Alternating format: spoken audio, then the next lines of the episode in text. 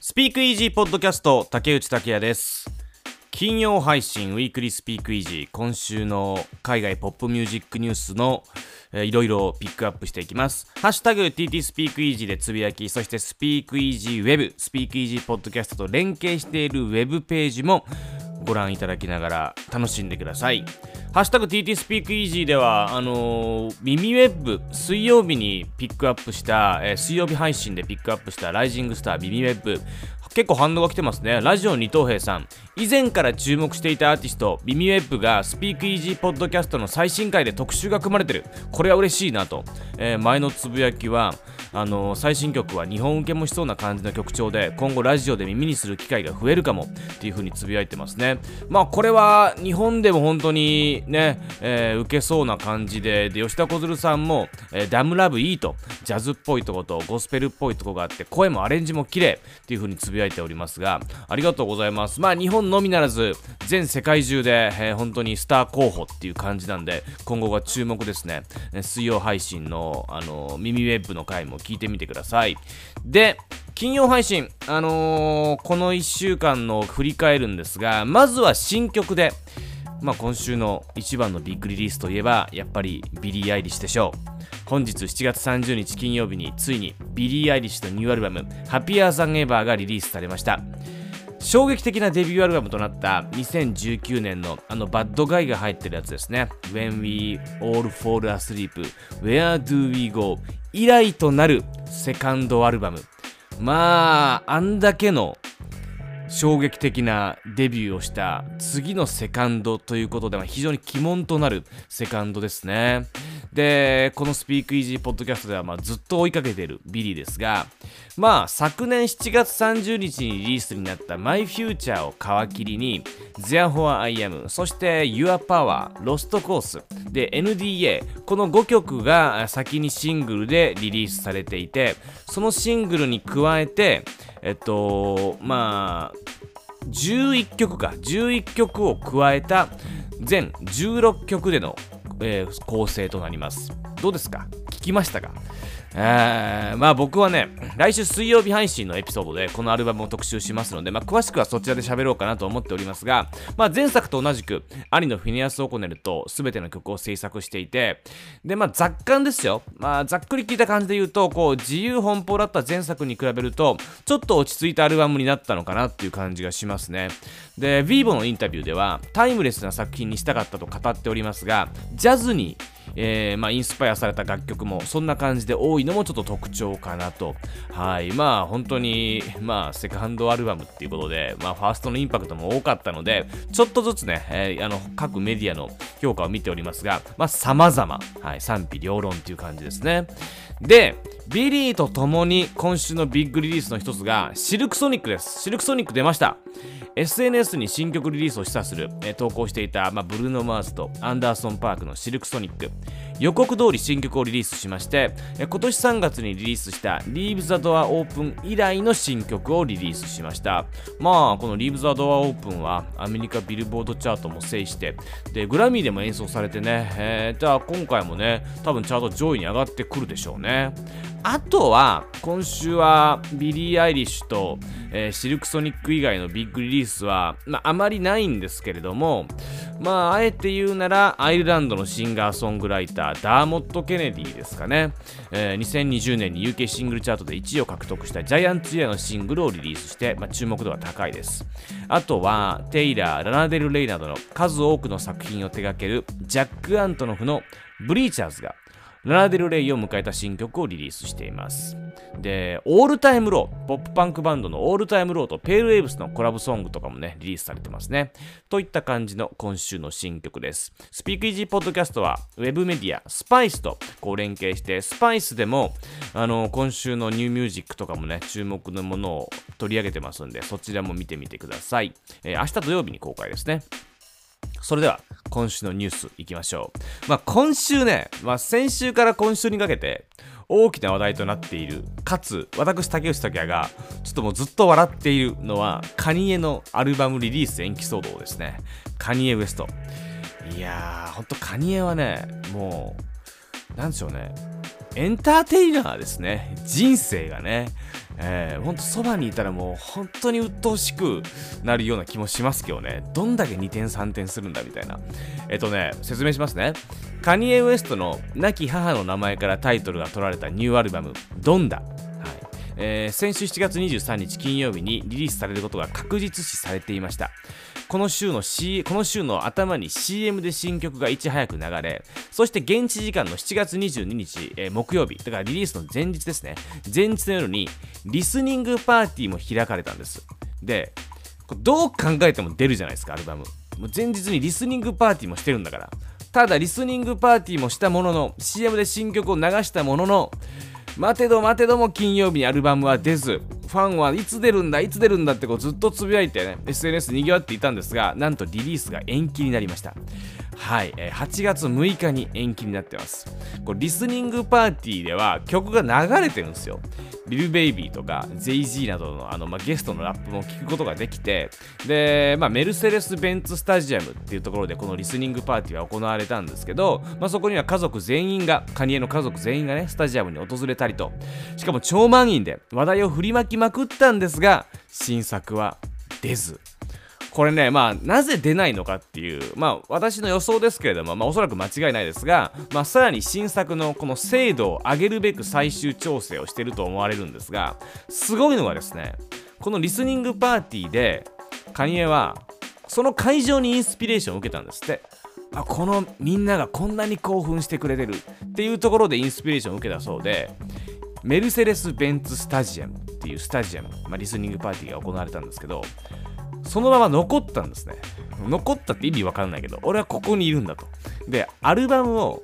スタジアム内で完成させたいと言い出して、今ね、このメルセデス・ベンツ・スタジアムに暮らしています。はい。えっと 常人にはもうとても理解できない行動なんですが、カニエあの、スタジアムに内に、えっと、スタジオと居住スペースを作って、で、スタッフと共に生活し始めたんですね。もうその生活しているところも報道されて、あの、ウェブメディアとかに載ってるんですけど、もう独房みたいなところですよ。当たり前ですよ、スタジアムの中にいきなり作ったんだからでそこに食事を用意してもらうためにシェフも呼んでいるみたいでで今鋭意制作中と最終の詰め段階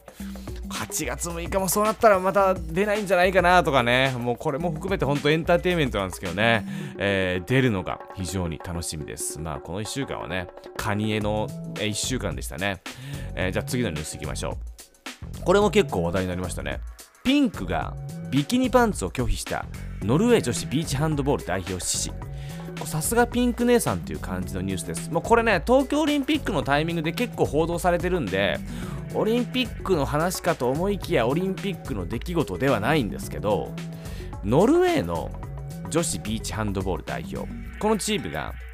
7月18日に開かれたヨーロッパビーチハンドボール選手権大会の銅メダル決定戦でビキニパンツではなく体にフィットした短パンを着て出場したんですね。まあ確かに昔からそのビーチハンドボールあの衣装ってちょっとまあトゥーマッチセクシーというかね、えー、まあ確かに、あの、まあそんな感じはあるんですよね。ノルウェーの女子選手は、以前からビキニパンツの露出が激しくて、ユニフォームが不要に性的な印象を与えているのではないかと、えー、心地悪かったとコメントしていて、ただ、あの、規定で、まあ、その格好じゃないとダメだっていうふうに決まってるんですね。で、競技前にノルウェーのハンドボール協会は、半ズボンを着てプレーできるかっていうことを問い合わせたんですが、えっと、まあ、本部はできないと、こう、退けたんですね。でも、ノルウェー女子選手は、まあ、えっと、罰金を払わなければいけないと分かりつつ短パンを履いて競技に臨み、これに対して、えっと、選手1人当たり約1万9500円ずつ罰金が課されたということですね。で、これはやっぱね、今の時代、本当に反発ありますよ。で、これに対してピンク姉さんは、性差別で罰金を支払うべきなのは、欧州ハンドボール連盟の方だというふうに強く批判してでそれに対してインスタグラムにいいねが殺到。でピンクは罰金は私が喜んで支払いますと言ったと、かっこいいですよね。ピンク姉さんらしい話ですが。はい。まあこれもちょっと大きなニュースですかね。ちなみに東京オリンピックも始まりまして私はサッカーを見ております、えー、フランスに4-0はやっぱね。本当熱くなりましたが、まあ、東京オリンピックに関するオリンピックとこう海外ポップミュージックニュースみたいな連携した、はい、なんかニュースも連携したっていうか、まあ、関するニュースも結構あって、まあ、これスピークイージーウェブに載せてますんで、あのレディー・ガガにそっくりなテコンドーの選手がいるとか、まあいろいろ載せてますんで、こちら見てみてください。さて、えー、次のニュースです。結構これがね、いろんなことが起こったんですが、先週末7月23日から25日、ヒップホップフェス、ローリングラウドというのがマイアミで開催されました。これはもう今のヒップホップスターを全部持ってきたんじゃないかっていうぐらいのラインナップで、エイサップロッキー、トラビス・スコット、ポストマローン、ミーガン・ジー・スタリオンなどなど、そうそうたる面々が参加したフェスで、まあ、ここではトラビス・スコットが新曲をアカペラで披露したり、で、出演予定のカニエ・ウエストが、さっき言ったね、ドンダのリリースの遅れによって、ギリギリで出演をキャンセルしたりと、まあ、いろいろありました。すごいよね。あの、アルバムのリリースも延期するし、メルセデス・ベンツスタジアムに住むっていうし、前日にフェスキャンセルするし、みたいな。ねえカニエは、旗から見てると最高なんですけどね。まあいろいろね、このローリングラウドっていうのがやっぱり、まあ、ヒップホップの、えー、すごく大きいフェスなので、あのー、今回もいろいろと取り上げられているんですが、そのローリングラウドで少し問題になってるのが、ダベイビーなんですね。ダベイビーがパフォーマンス中に HIV、エイズに関する不適切発言をしてしまいました。まあこれ、ポッドキャスト上ではなかなか言えないような、えー、結構厳しい言葉を使っていて、で、火曜日に謝罪はしたんですが、世界中から非難が殺到しています。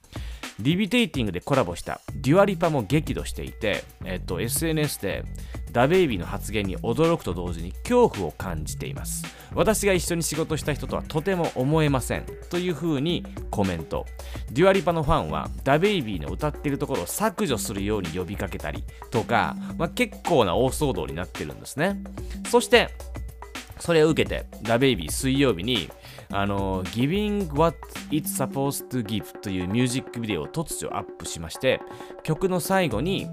LGBTQ を支持するレインボーカラーで Don't fight have with hate Don't fight hate with hate、まあ、直訳するとヘイトに対してヘイトで戦わないでくれという。自分が不適切。自分がヘイトをまず発発発信しておいてヘイトに対してヘイトで戦わないでくれっていう。ちょまあ謎のメッセージじゃ謎のメッセージですけどまあ要するに謝ってるんだけどなんか謝ってることになってないみたいな、まあ、叩かれてるんですね。だからちょっとダベイビーに関するあのバッシングが今週非常にあって、まだ収まっておりません。はい。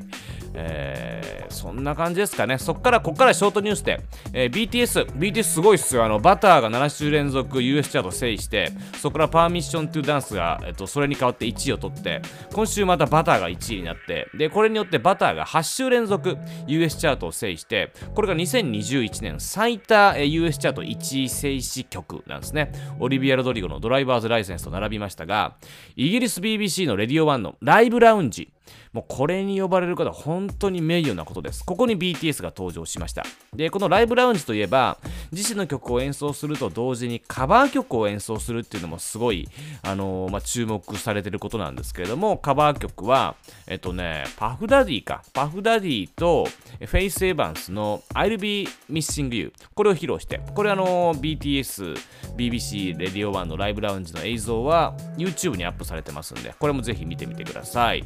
あと最後になりますが、この週末いよいよアメリカ・シカゴで音楽フェス、ロラパルーザが開催されます。本当に世界を代表する、えー、フェスの一つなんですけれども、ちょっとね、注目すべきは、えっと、1日に約10万人が来場するぐらいのイベントなんですが、フルキャパシティでの開催となります。えー、ちょっとこれがどうなるのかって感じですね。アメリカでもまたデルタ株のコロナ感染者増えてますからね。入り口では一応ワクチン接種証明、もしくはコロナ陰性の証明を提出しなければいけません。で、コロナ陰性の証明っていうのが、なんかね、あの72時間分しか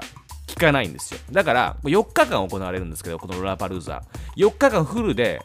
しかもワクチンを接種してない方はコロナ陰性の証明を72時間だと4日間持たないから2回提出しないといけないみたいな、うん、感じなんですけどまあ本当にコロナパンデミック後アメリカ最大級のイベントとなるので、え、どうなるのか日本ではね、え、見られないんですよ Hulu US 独占配信なのでただまあちょっとこのロラパルーザの行方も注目ですてな感じで